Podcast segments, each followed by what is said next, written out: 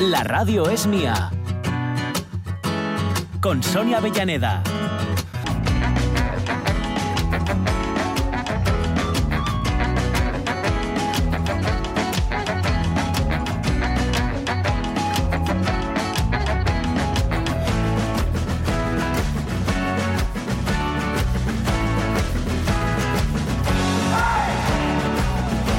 Las 11 y 8 minutos para nuestra segunda hora, 7 del 7 del 21 o 21 del 7 del 7. ¿eh? Depende cómo organicéis vuestras anotaciones del año y de la fecha.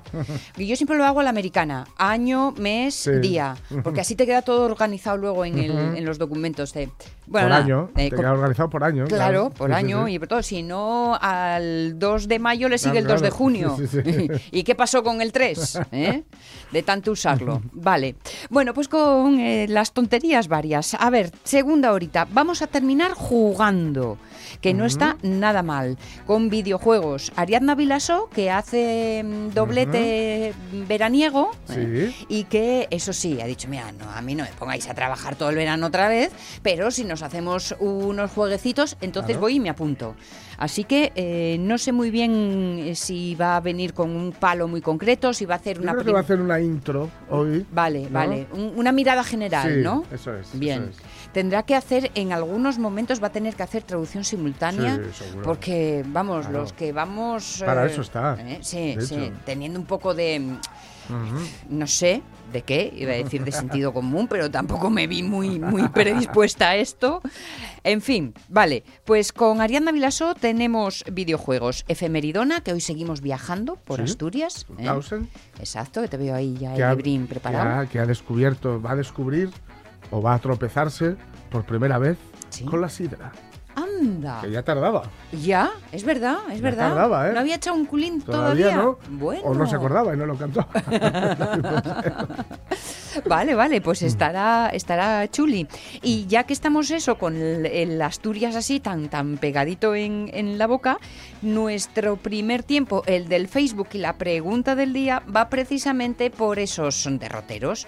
Porque os rescatábamos, os recordábamos una noticia de los geólogos ingleses que eh, tomando el cafetín en Sí. la reunión dijeron, oye, ¿y tú sabías que Islandia no es una isla? Y digo, ¿cómo? ¿Pero toda la vida eh, equivocados?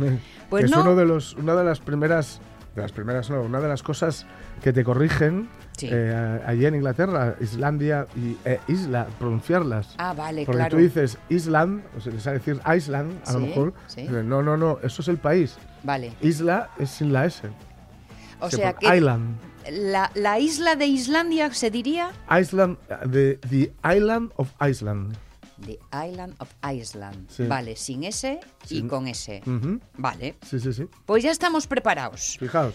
¿Con qué anexionamos o qué anexionamos a Asturias para ser más Mm. algo?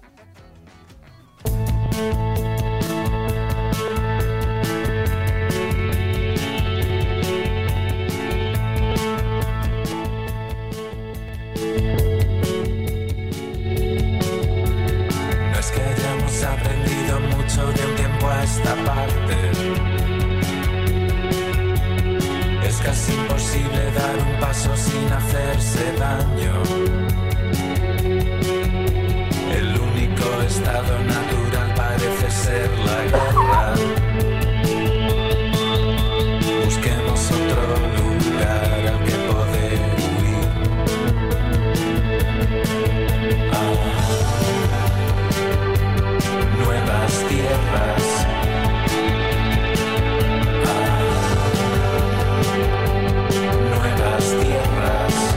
Las nuevas tierras para la nuestra, para la asturiana, para Cristina Tuero Ordóñez sería anexionar, dice, lo haría con Irlanda o con Escocia. Me Mm. encantan los dos y nos parecemos mucho. Pero soy más de coger un martillo hidráulico y hacer de Asturias una isla. Nuestra tierrina y es tan especial, tan única, que no quiero que nos la invadan tanto. Bueno, pues el verano ha venido para quedarse y con él tantas visitas. Cristina, prepárate. José Ramón Blanco Forcelledo, todo el arco atlántico. Quedaría guapo como parte de Asturias. Bueno, pues sí. Sí, además, bueno, tenemos ahí, es, es cierto, Tantas ¿no? afinidades. Tantas afinidades culturales, aunque yo lo dejo caer. Igual, igual sería redundante también. Ya, claro, ¿no? claro. Igual. Es que a veces buscas eh, eh, Mm. la unión por cercanía, Claro. ¿eh? otras veces por contraste. Claro, claro. alguna claro, caerá, alguna Claro, caerá. claro, seguro. Por ejemplo, a Marce, ¿qué gustaría unir Asturias? Un segundín, ¿eh? porque a mí lo que me gustaría es que bajara Asturias. Vale, ya lo tengo. Vale, vale. A mí gusta mi Asturias como está, que Vale. luego están todos los libros de integración y demás. Quita, quita, estamos perfectos así. Marce, no quis complícate. Mm. Para María Sun Muñiz, os voy a sorprender. México. Ajá.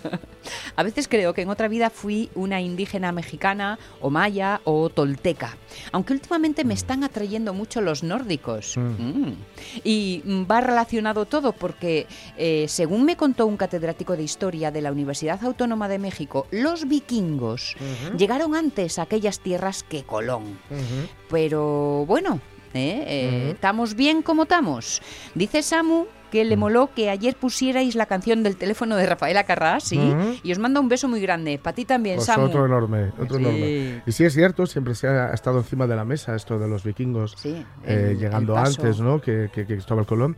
Pero mm, eh, aunque sea cierto, Sí. que muy probablemente lo sea. ¿vale? Los aunque vikingos sea- y los chinos. Sí, pero eh, no tiene ninguna importancia. Pues Sí, sí, sí, no tiene ninguna importancia porque no hicieron nada. ta- también es cierto. Claro. Oye, porque llegar, ver, saludar y Claro, marchar, ¿no? Claro, claro. Lo que, lo, que, lo que fue relevante fue lo que ocurrió a partir de 1492. Es verdad, para bien y para mal. Claro. Eh, Lorenzo Linares dice, yo como Cristina Tuero Ordóñez, Irlanda, Escocia, Bretaña, del Estado español, el norte de León, Bavia, ay qué guapo es Bavia, Mm. la, la Tercia, Yaciana y un paraíso, Cantabria y guapo, desde Liébana, Saja, Paz y el Asón, pero están muy castellanizados, pese a Revilla. ¿Y qué dice Javier Castro Viejo? Dice, érase una vez, íbamos la jefa y yo en, el- en aquel barco que se comía coches, y llegando a Saint-Nazar, destino final, o eso parecía, me pone el móvil, bienvenido a Islandia. Oh. A lo que comenté a la jefa, cago en mi manto, a lo que corrió el hijo toda la noche, y pasóse de largo. Y luego hubo suerte y estábamos en el destino y pillamos el alta velocidad a París. Pero ya, ya historia para otro día. Asturias convertida en isla e independiente. Apúntome, dice Pepita Pérez García. Esto lo cantaba Disebra, queremos Sí. ser una isla.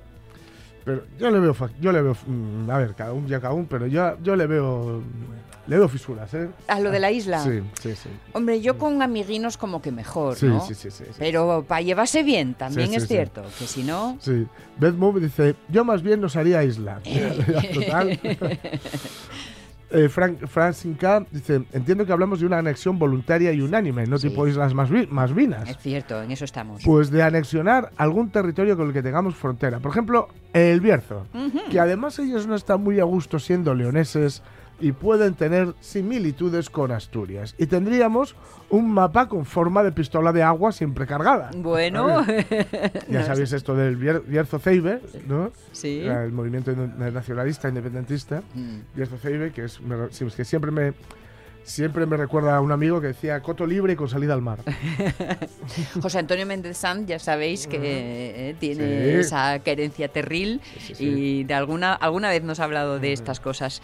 ¿Qué dice Juan Manuel Rodríguez Rego? Papúa Nueva Guinea y los territorios de los Suar.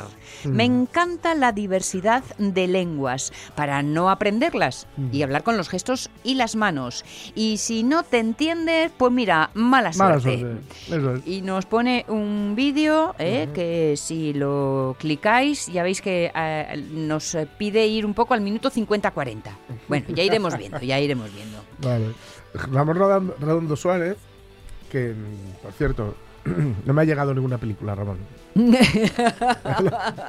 Al viento le digo. Dice, hace nueve años, Pepe Colubi pregonaba el Festival de la Sidra. Aún debe haber gente que tiene pesadillas con él aquí en el pueblo. Y luego, y pongo un, un extracto que nos puso, que nos pone Ramón Redondo de Sí. aquel del pregón. Mujeres, si veis luego al pregonero, metedle mano. Da mucha suerte. nuevas tierras. Ah, Para Pepa yo invadiría el oeste americano, tierra de nadie, las praderas del medio oeste y el este para ellos, menos Florida, ¿eh? que siempre fue asturiana. Sí. Berto Alonso Novoa dice, ¿y si fuera al revés, echar algún, algún concello? Bueno, esa, esa podría ser otra pregunta, pero prometo que no vamos a hacerla. No, no, no. Siempre en positivo. Eso es. Para Roberto Cañal, en Buenes Xente, yo faería una isla a todo el arco atlántico y metería a Lleón por aquello de dir secar alguna que otra vega. Bueno, está bien. Para Lockhart Macastur, yo cogería una super sierra circular, cortaría por lo sano, empezaría por la ría de Leo, seguiría cortando por toda la frontera Asturias hasta llegar a la ría de Tinamayor y dejaría a España y a los españoles con dos palmos de narices y me pegaría como una llámpara a Irlanda. Ala, aprovecha y todos para dame. No, hombre, no, aquí cada No, no, uno no. júntase con quien quiera. Claro. Eh, Laura Viñuela, mira, nos dice, A ver, Laura. yo anexionaría la misma Islandia y Costa Rica, ¿Ah? pero anexionaría literalmente, tirando por ellas hasta que se pudiera llegar en coche en menos de una hora desde Gijón. Eso sí, cada una con su clima original. Bueno, no me parece un mal trío Eh, este, no ¿eh? está mal. Asturias, Islandia, Sí, Costa sí, sí. Rica. Según momentos tienes donde ir, según los ánimos. Claro, claro. Cristina Fernández dice, creo que Sildavia sería una buena elección. Ey. No tiene desiertos, ya sabéis. Sí, sí. Eh, ni, falta fa- ni falta pasión. Sí. Y encima el tiempo pasa tan despacio en Sildavia. y nada, que a por el miércoles. Dice, no sé si tocas agua, sol, granizo o todo junto a la vez. Pues, pues quizá un todo junto a la vez, Sí. Cristina. Para Geli Rodríguez, yo anexionaría Irlanda y todas las islas que rodean Inglaterra, que fueran nuestras islas. Sería prestoso también Escocia, pero, pero solo Escocia, ¿eh? Alicia García López dice, como lo que más me gusta es el calor, ya anexionaría las Islas Canarias. También me gusta Cuba. Bueno, vale, caer. podemos ir mm, decidiendo. Ni siquiera, no elijas, quédate con ambas. y para Lockhart, que si Mónica Baldwin y la hermana del... Ah, bueno, Bobón. No te metas con los chistes malos. ¿eh? 21. Si aquí no hemos notado nada en especial. Pues perdonad que os diga, pero la isla, lo de Islandia y que es un continente y todo y todo puede parecer una tontería, pero no lo es tanto. Porque claro, si es continente, mm, eh, me pertenece, diría Islandia, ¿no? ¿Ya? Y entonces, ¿qué ocurre con toda la materia prima que Mm. pueda estar ahí? Pues no sé, minerales o incluso petróleo, Sí. Sí, estoy sí, imaginando, ¿no? ¿Quién explota eso? ¿Quién es dueño de eso? Claro. Y es que además eh, esta, em, esta conclusión, esta idea a la que llegaron los geólogos, abría la puerta a que hubiese otras superficies sumergidas que también fueran continentales Mm. y que por lo tanto plantearía toda esta este problema, esta necesidad de decisión política y económica. Con lo cual, ojito, ¿eh? Mm. que incluso por lo que no se ve, somos capaces de pegarnos. Mm.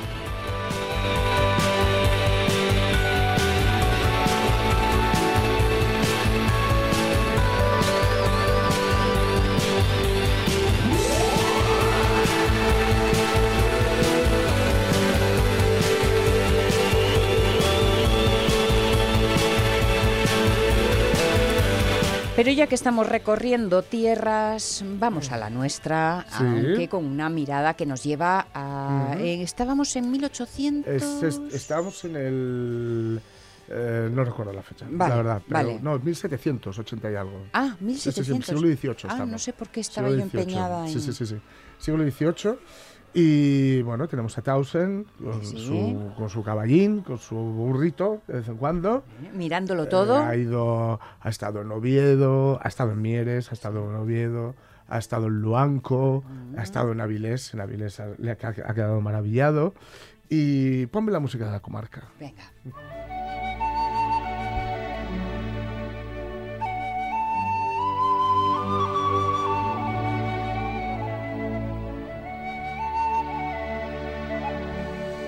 En el banco, él cuenta como. Voy a, voy a ir un poco rápido hasta llegar a una parte que me interesa especialmente. ¿vale? Vale, vale. Del banco pasa a Carrio, ¿no? Donde, bueno, él, eh, digamos, hace una, una descripción muy exhaustiva de cómo van los dineros en Carrio, ¿no? Eh, de... ¿Los suyos o No, los de Carrio? No, no, los de Carrio. Ah, vale, vale. También nos cuenta em, este algo, bueno, digamos, que nos suena, yo creo, bastante, bastante, bastante, bastante, que es el hecho de que aquí, sobre todo, aunque suelen trabajar eh, hombre y mujer, porque sí, sabemos que estos los pueblos, pues bueno, es, es- es lo, lo habitual, ¿no? cierto. Em, como, digamos, que la, eh, la administración de la economía está en manos femeninas, ¿no? Mm. E incluso deja caer que eh, si di- dice que si a la muerte del marido se encuentra que sus bienes han prosperado, Sí. ¿vale? Que ella puede reclamar su porción de todas las economías. Ah, Y esto no era tan habitual, ¿eh? ya. Normalmente se podían quedar de patitas en la calle. O sea que no está nada mal. De ahí pasa, eh, cuenta de un bloque donde se encuentra una inscripción romana, ¿no? Imp Caesar Antonio, eh, Caesari, perdón, Augusto.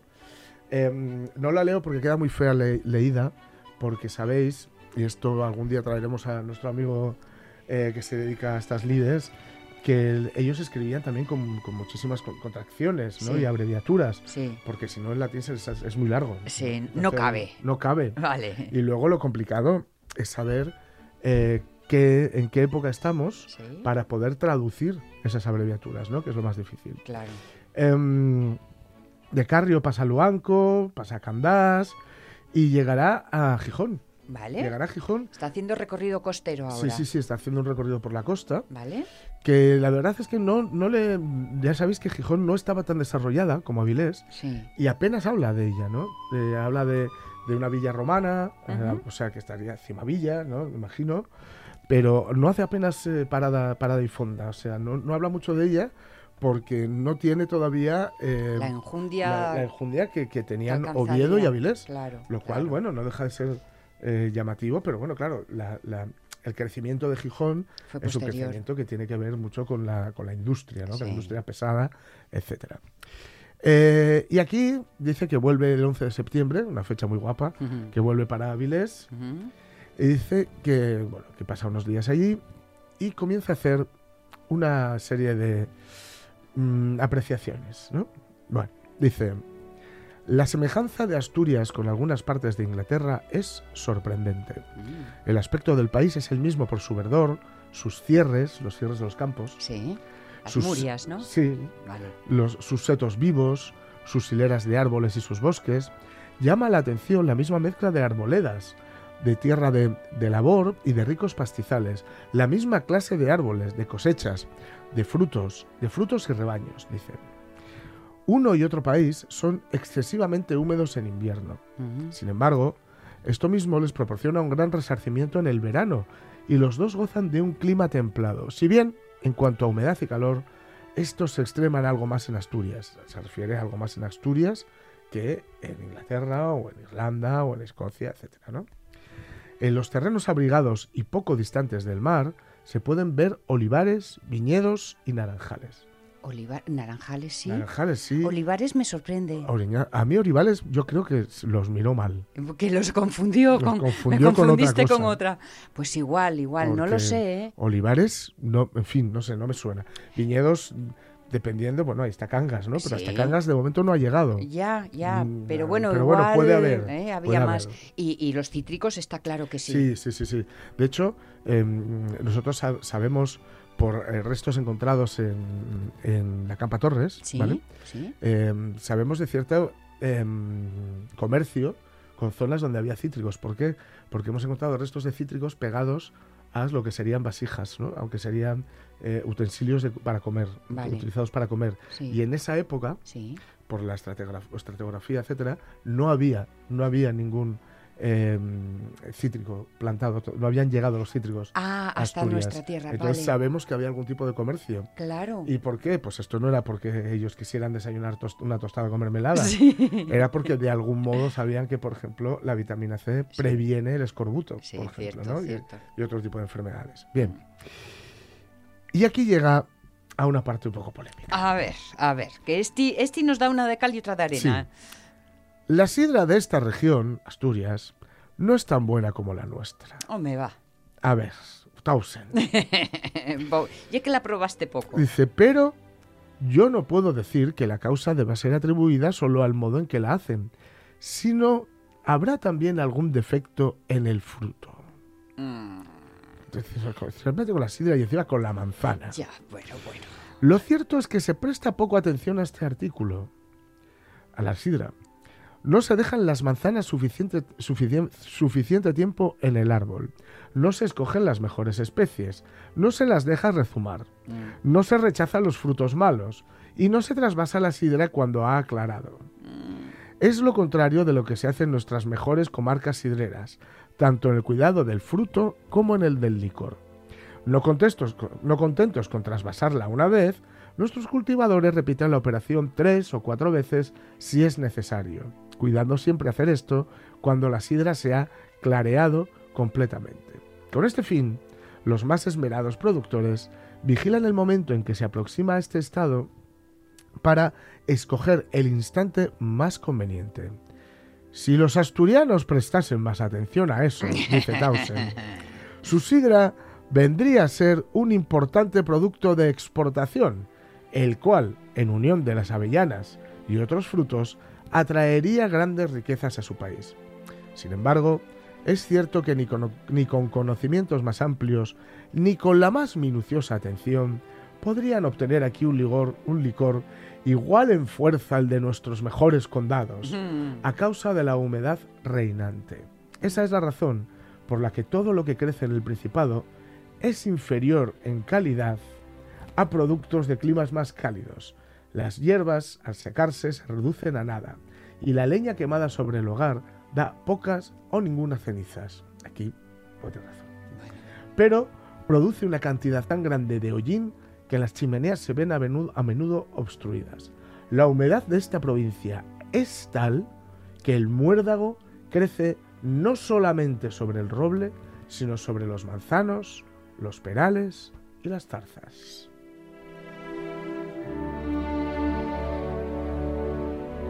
En eso tiene razón. El Sí. muérdago también sale en los manzanos, por ejemplo. y todo, y Yo todo. creo que nos pega... mm, A ver, el hombre lo que le ocurre es que... Ahí es- yo creo que está en un doble juego. Sí. ¿eh?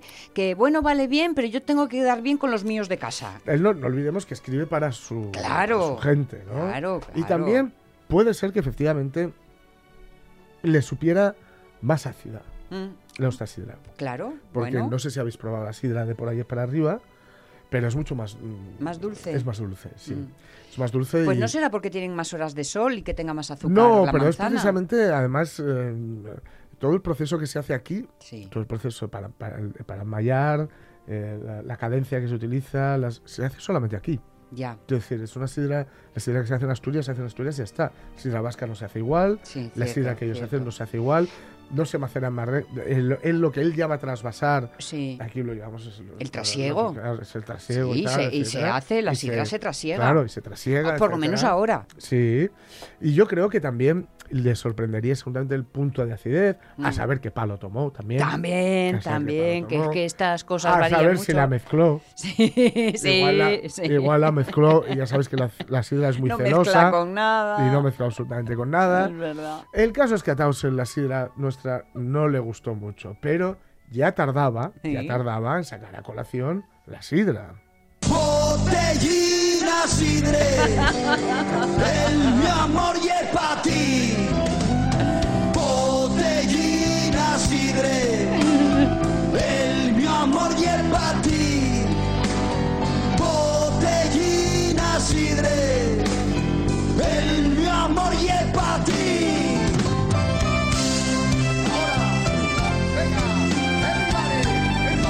Everybody.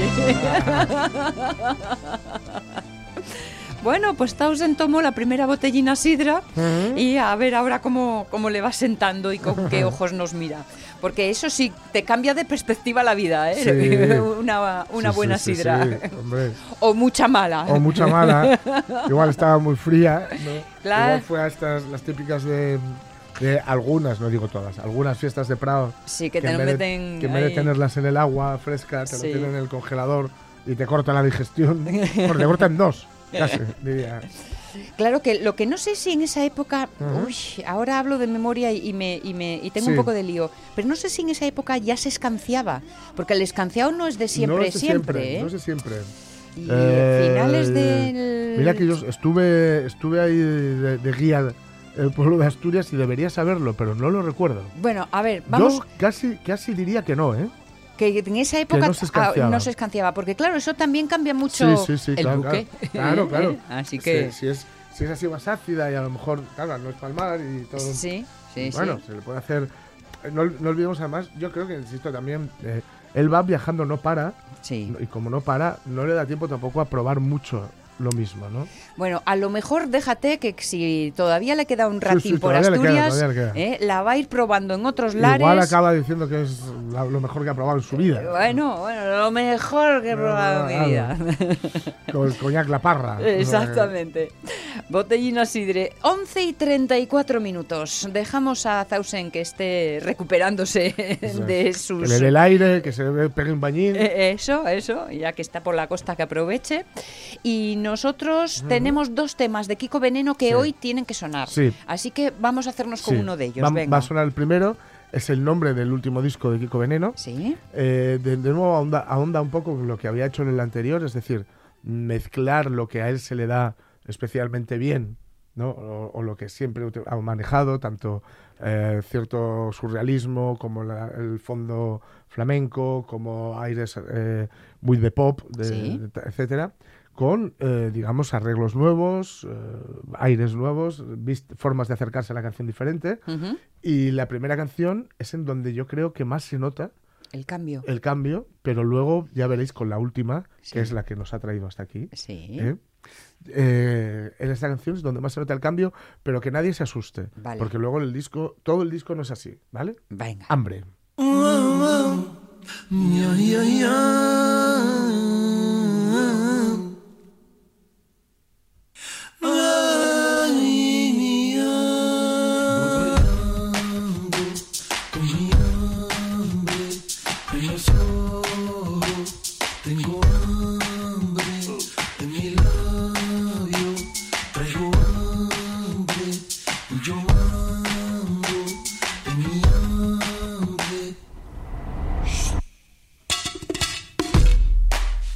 Estoy fatal de la voz y la letra se me ha olvidado. Menos, menos mal, menos mal que traigo yo mis zapatitos nuevos.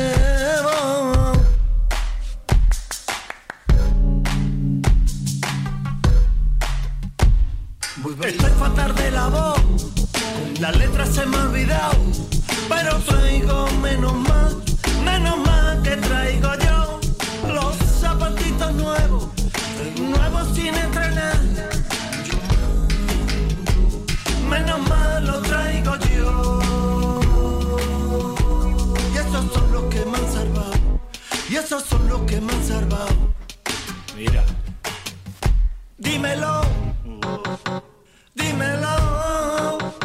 Tú tienes hambre, tú tienes hambre lo mismo que yo. Dímelo, ¿Cómo se puede ser tan diferente a Kiko Veneno y seguir siendo Kiko Veneno tal cual? ¿Verdad? Sí, señor. Es, es- sí, es señor. complicado, pero lo, lo consigue. Tiene unos, un inicio que a mí me, recordaba un poquitín a- a- al, com- al comienzo de, eh, del mal querer de Rosalía. Sí. ¿no? Con, Ah. esos, con esos- el inicio vocal, Sí, ¿no? sí, y las percusiones, o incluso a lo que hace, a lo que está haciendo maravillosamente bien Rodrigo Cuevas, ¿no? Pero como, como efectivamente, eh, con el quejío, y con la forma de cantar y con la forma de hacérselo, mantiene la esencia de lo que es Kiko Veneno, ¿no? La música electrónica que es que se está colando por todos los Sí. rincones, Y ¿eh? yo- yo tiñendo celebro- otras cosas. Yo, yo celebro que se esté colando de esta forma, Sí, es decir, que se sí. esté haciendo bien. Prudentemente, Sí. mm, a- a- añadiendo sí. y no avasallando. Eso es, no con bombo, bombo, bombo a la boca del estómago Sí, y ya sí, está, ¿no? sí, sí, es cierto, es este cierto. modo. La verdad es que eh, ese, esta, esta esencia sonora se mantiene en el directo, Sí. el otro día lo veíamos, aunque en el directo suena mucho más rockero todo, ¿eh? Claro, claro, claro. Hay más Sí, sí, energía hay- rockera. sí. Y luego, claro, veías al músico de la parte electrónica. Que en un volando voy, volando vengo, no sabía muy bien dónde Ya, meter qué. claro, claro, claro. Porque Bueno, hay que ver cosas, palmas. hay que, claro, hay cosas que están tan compactas Claro, ya claro, que, claro, claro. eh, a ver, Que palmas, que palmas. Claro, a claro. ver dónde lo Sí, meto. sí. Y bueno, si- no sé si queréis escuchar ya la, la, la última. Mm, Pues no sé qué decirte. Eh, ¿La dejamos para la siguiente hora y despedimos por todo lo alto? Dejamos para la siguiente hora. Además ya está aquí Ariadna Sí. Vilasó Buenos días. Dispuesta ¿Qué tal? a juguetear. Ujú. Así que venga, videojuegos.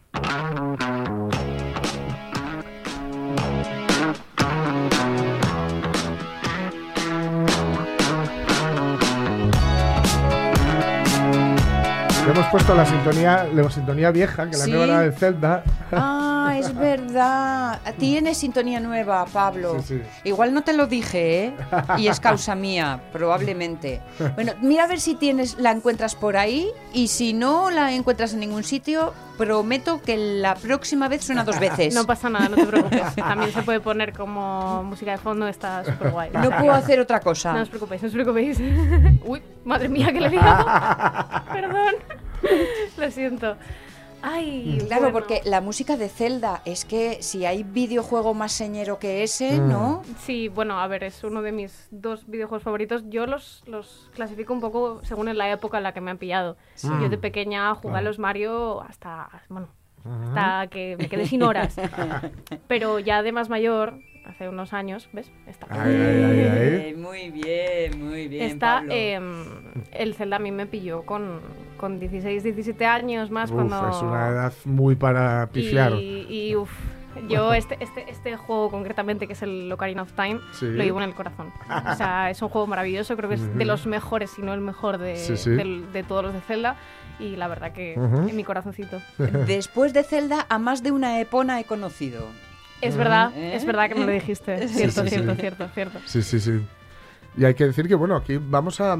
Es que mm, se, se- hay cierto, cierto afán de, digamos, eh, atacar a los juegos, a los videojuegos, como una forma de ocio, digamos, que no es la correcta. Vale. Además me hace gracia, ¿no? Porque parece como que antes de que llegaran los videojuegos todo el mundo estaba con un libro de Schopenhauer debajo del brazo. Sí, Sí, sí, encima Leyendo, de eso se, ¿no? como se, que se criminaliza un poco porque Sí. yo me he leído y he leído y he leído mucho titulares de eh, un chico se ha vuelto violento Sí, y sí. resulta que se jugaba al Call of Duty. Es como, Claro, chico, vamos claro, a ver. claro, claro, claro. eh, Claro, no, claro. no voy a comentar. Voy a, utilizar la falacia ad Hitlerum que antes utilicé a- a- al micro, al Mi- mm, Hitler no jugaba ningún videojuego. El nacionalsocialismo no conocía los videojuegos. Y mira, ¿eh? y leía mucho, pero muy mal.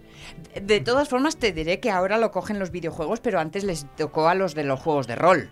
Sí, que eran también Sí. el origen Sí, sí, sí. ¿eh? de todas sí, sí, las de todos locuras los del males. mundo. Sí, Sí, sí, sí, sí, sí. sí, bueno, encuentran algo a lo que Sí, echarle sí, la sí. culpa y para adelante. Es como si lo de jugar no lo lleváramos bien, ¿no? O pensáramos que jugar es perder el Hay a, tiempo. hay a quien la- no le gusta, lo vemos en el nombre de la rosa, hay a quien no le gusta la risa Sí, y, eso es. cual- y el- y cualquier divertimento, ¿no? Mm. Y utiliza eh, cualquier argumento para ir contra ello, ¿no? Pero, para bueno. ir a más incluso, ahora mismo el formato juego es un formato de uso para no solo el divertimento, que como elemento ya está bien, Sí, sí. Sino sino que también... además tiene un uso educativo que me Claro. parece súper importante. O sea, tú igual te parece que no, pero a ti los videojuegos te pueden enseñar un montón de cosas a nivel, eh, bueno, a ver, mismamente, niños pequeños. Hay videojuegos Ujú. específicamente para niños pequeños Sí. que te ayudan a, pues, a aprender cosas, Claro, y cosas en, lo que, y básicas. en lo que tiene que ver con, por ejemplo, contar una historia. Ujú. Yo, que Sí. sigo ahí encallado, con, porque juego, es cierto que tengo muy poco tiempo, eh, y juego mm, de tanto en tanto El Red Dead, al ¿no? Red Dead,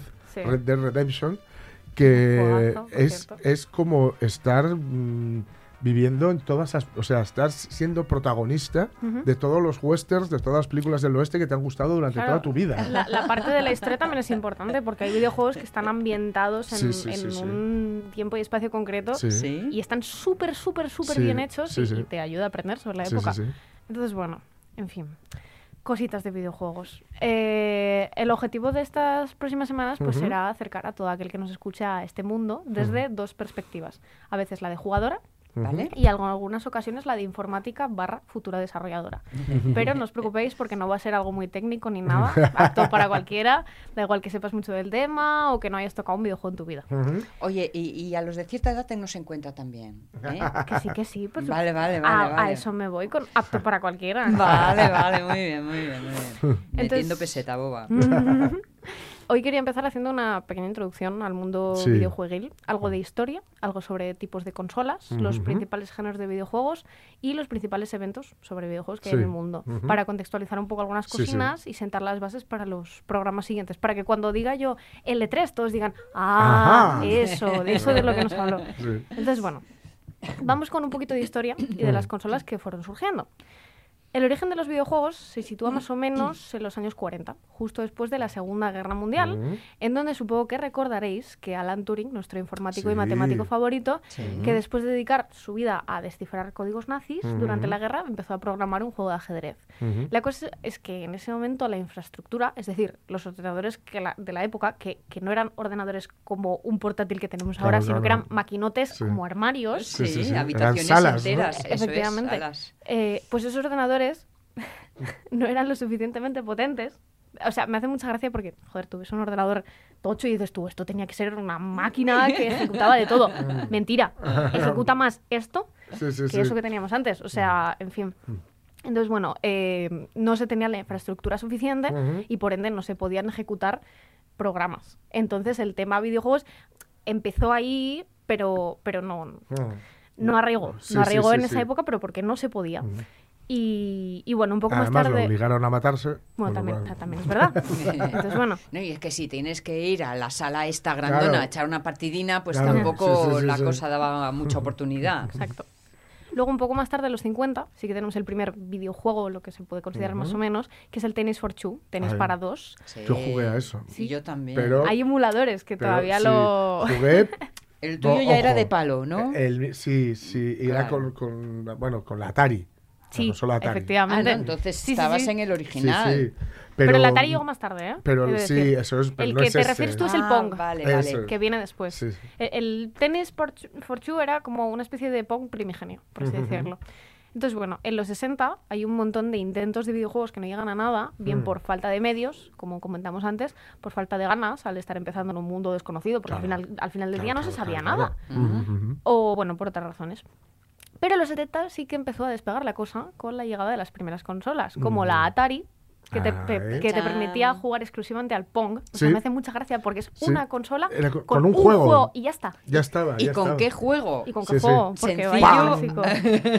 Pa- y no era, no, era, no era precisamente frenético, ¿eh? No, No, no, no, no, Hombre, era- iba cogiendo velocidad. Iba cogiendo ¿eh? velocidad, Según sí, iba pero la no, cosa tal, pero vamos. no os creáis que era gran Sí, sí. cosa.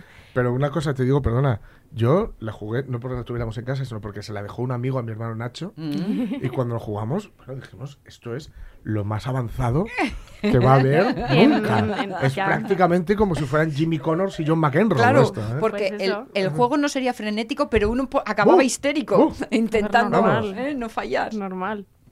Entonces, bueno, además del Atari, la Atari Pong, teníamos la Intellivision. Mm. Y luego en los 80 fue un poco más el boom con la Atari 2600, que es posiblemente uno de los modelos más famosos, las Commodore Sí. o las primeras Sega Master System, que bueno, yo le tengo, un- le tengo muchos cariños a esas consolas porque Sega, tengo una... Sega fue ya un Sega fue un salto, muy salto de gordo. calidad importante, Sí, ¿no? sí, sí, sí. Mira, ahí, O sea, ahí sonrió Pablo. ahí ya le pillaste a él. son consolas que aunque no hayáis tenido, os suenan seguro porque Hombre. han sido súper claves Sí, en, sí, en sí, la sí. historia de, de lo que Y son muchos las de sus consolas. personajes han, han traspasado. Bueno, Claro, ¿qué te voy no a es- contar? Claro. Y, y bueno, a partir de aquí todo se clasifica un poco por generaciones, cada una más evolucionada que la anterior, en donde se vivieron cambios en bueno, la cantidad de memoria. Cada a ver, los juegos tenían más memoria para poder Claro, ejecutar claro. cosas, en los procesadores, los bits, 8 Sí. bits, 16 bits, Sí. 32, Y bueno, más componentes tecnológicos que mejoran año a año, como siempre. Y en el formato de los videojuegos en sí, también cambió la cosa. Porque se empezó con cartuchos de plástico y Sí. disquetes, y ahora tenemos DVDs y formatos digitales. Que Sí. los formatos digitales, Sí, por sí. cierto, nacieron de la mano de la PlayStation 3 y la Mm, Xbox 360 en 2006. Había un formato que tú, tú has tenido la suerte de no conocer, que te, que te, sí, sí, A ver, que te, yo creo, igual lo has probado, pero por probar. Pero A en ver. plan de cosas Sí. de los abuelos. Que te, que te amenizaba la espera con este sonido.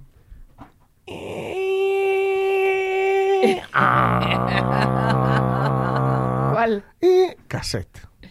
Claro, Bueno. claro, claro. El Amstrad. Sí, el- sí. No, pero casi, ¿eh? Pero tú sabes lo que es una horita y pico de esto y que cuando no queda nada te ponga syntax error. no. Socorro, No. no. Ya he vivido muchos No. esos de la carrera, por favor. Para no volver más. a, No más. Empezar. para ¿eh? volver a ponerlo desde el principio y jugar a- al Fernando Martín, que aquello era un juego que lo ves ahora y es horripilante. Pero bueno.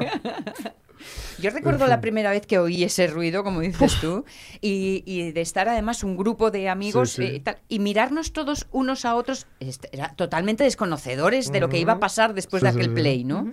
Y dice, ¿y ahora, ¿y ahora qué hacemos? Claro. a los 10 minutos dijimos, esto está estropeado, Claro, claro, esto claro, no claro, funciona. A ver, fulanitín, Claro, claro, el que claro. lo traes aquí Sí, sí. de, de- de- Sí, de sí. sabiendo todo. Pues no, Claro. no hubo y, nada. y los floppies sí que los controlaba. Los floppies sí, sí, floppies eso sí. Que había que meter, yo recuerdo jugar al Indiana Jones y la última cruzada, que había que meter, no sé, igual eran seis. O y plas, Sí. y plas, ir cargando y cargando. Ahora lo me- eso lo merecía, merecía la pena, ¿eh? A ver, sí. Ese sí merecía la pena, que era un juegazo. Obvio. Que yo, si me lo tropiezo por ahí algún emulador, me lo juego otra vez. Sí, si quieres luego hablamos. sí Ah, te- bien, bien, bien, Hombre, bien. se Guay. puede. Sí se O- o- puede. hoy día se puede emular casi cualquier consola antigua. Sí. Estará- Casi cualquiera. Ostras. estarán todos por ahí Sí. accesibles. Sí. Mm. Ay, sí. Así bueno, que- y el, y el- Bueno, es que.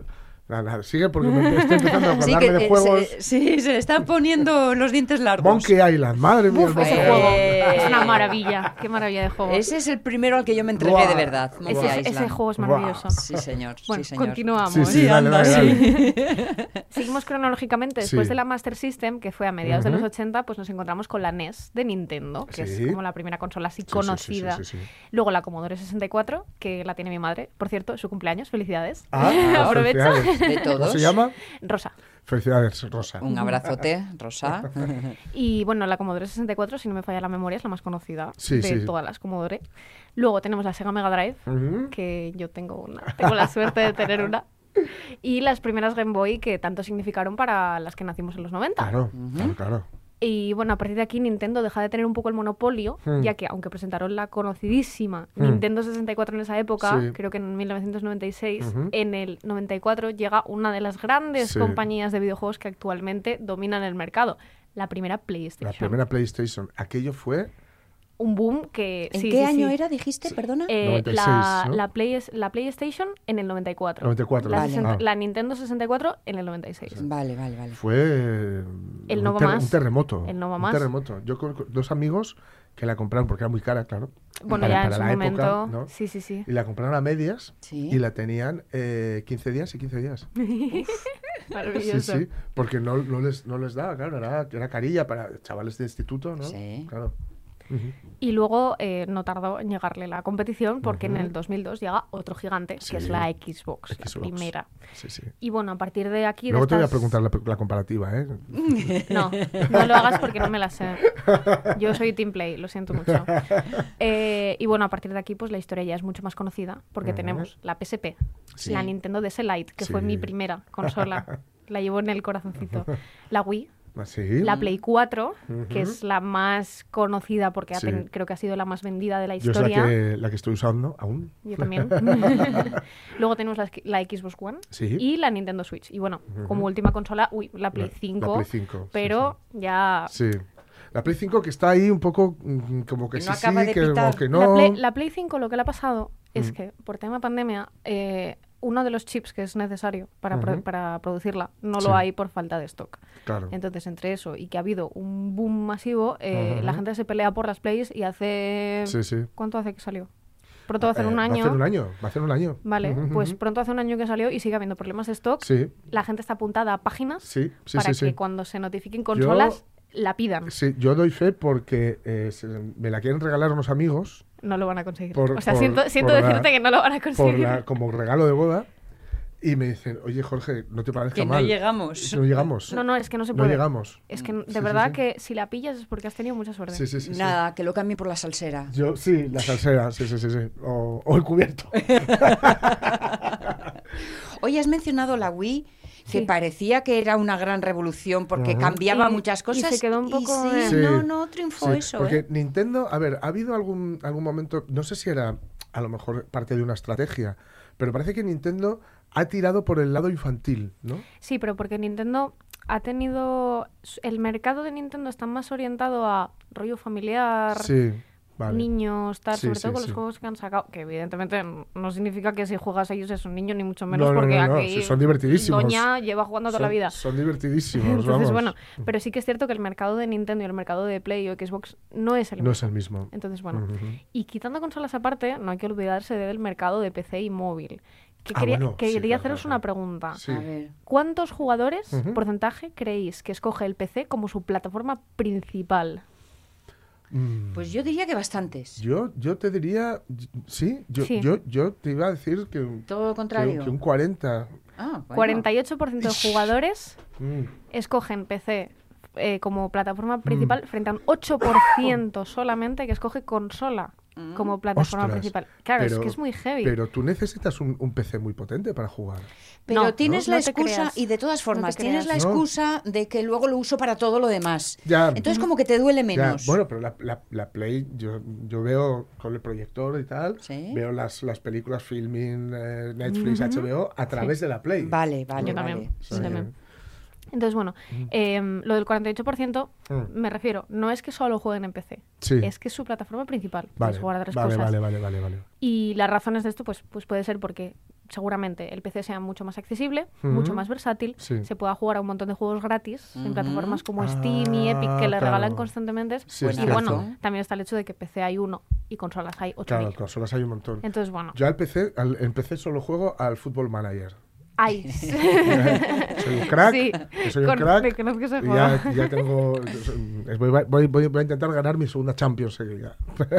Eso más manager suena a que vas montando equipo y Eh, y sí, o, coges, o coges un equipo que ya está, pero os aseguro que además ti- tiene una cosa que te hace sentir un poco mal, que es que cuando estás cuando los pones en Steam te pone el tiempo que llevas jugado. Ah, sí. Sí. Y- y- ¿De verdad? Más de ¿No? 400 horas. no, semanas, semanas, Bueno. semanas.